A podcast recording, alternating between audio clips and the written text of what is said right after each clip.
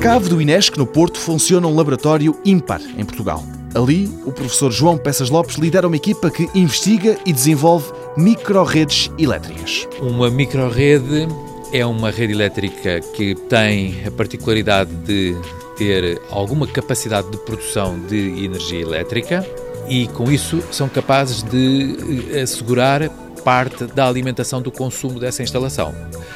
Ao ser microrede, ela tem também a capacidade de ser uma rede autónoma, ou seja, se necessário, ela é capaz de funcionar de forma isolada da rede eh, pública, digamos assim. E esta capacidade das redes elétricas serem quase células autónomas é, a cada dia que passa, vista como mais importante.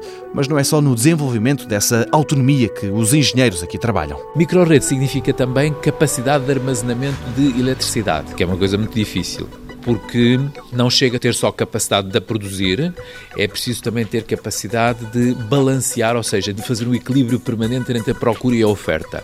E como os meios de produção de eletricidade estão sujeitos à variabilidade do recurso natural, ou seja, o sol, o vento, então temos que ter capacidade de armazenar os excessos, quando existem, de energia para depois eh, fazer o equilíbrio entre a oferta e a procura. De outra maneira, este sistema não funciona. No fundo, aquilo em que aqui se trabalha é a gestão das redes elétricas inteligentes e tudo tem de ser pensado. Por exemplo, seria Fácil admitir que à noite vamos precisar de mais energia elétrica, quanto mais não seja, porque no futuro vamos ter de alimentar muitas baterias dos automóveis, mas nem tudo o que parece é. O veículo elétrico é uma carga altamente flexível, uma carga que eu posso controlar e, sobretudo, é também um elemento de armazenamento de eletricidade.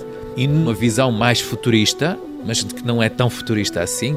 Este equipamento não é exclusivamente um equipamento que absorve energia elétrica, é um equipamento que também é capaz de entregar energia elétrica à rede e ajudar à gestão deste sistema. Portanto, nós estamos num momento de grande mudança e é precisamente isso que estamos aqui a fazer. Portanto, o, sistema elétrico hoje, per si, não é mais visto da mesma maneira que era há 20, 30 anos atrás. Hoje ele tem uma fortíssima integração das tecnologias da informação e das comunicações. É na gestão de tudo isto que aqui se trabalha. Aliás, no centro deste laboratório está precisamente um veículo elétrico. Em breve, voltaremos cá.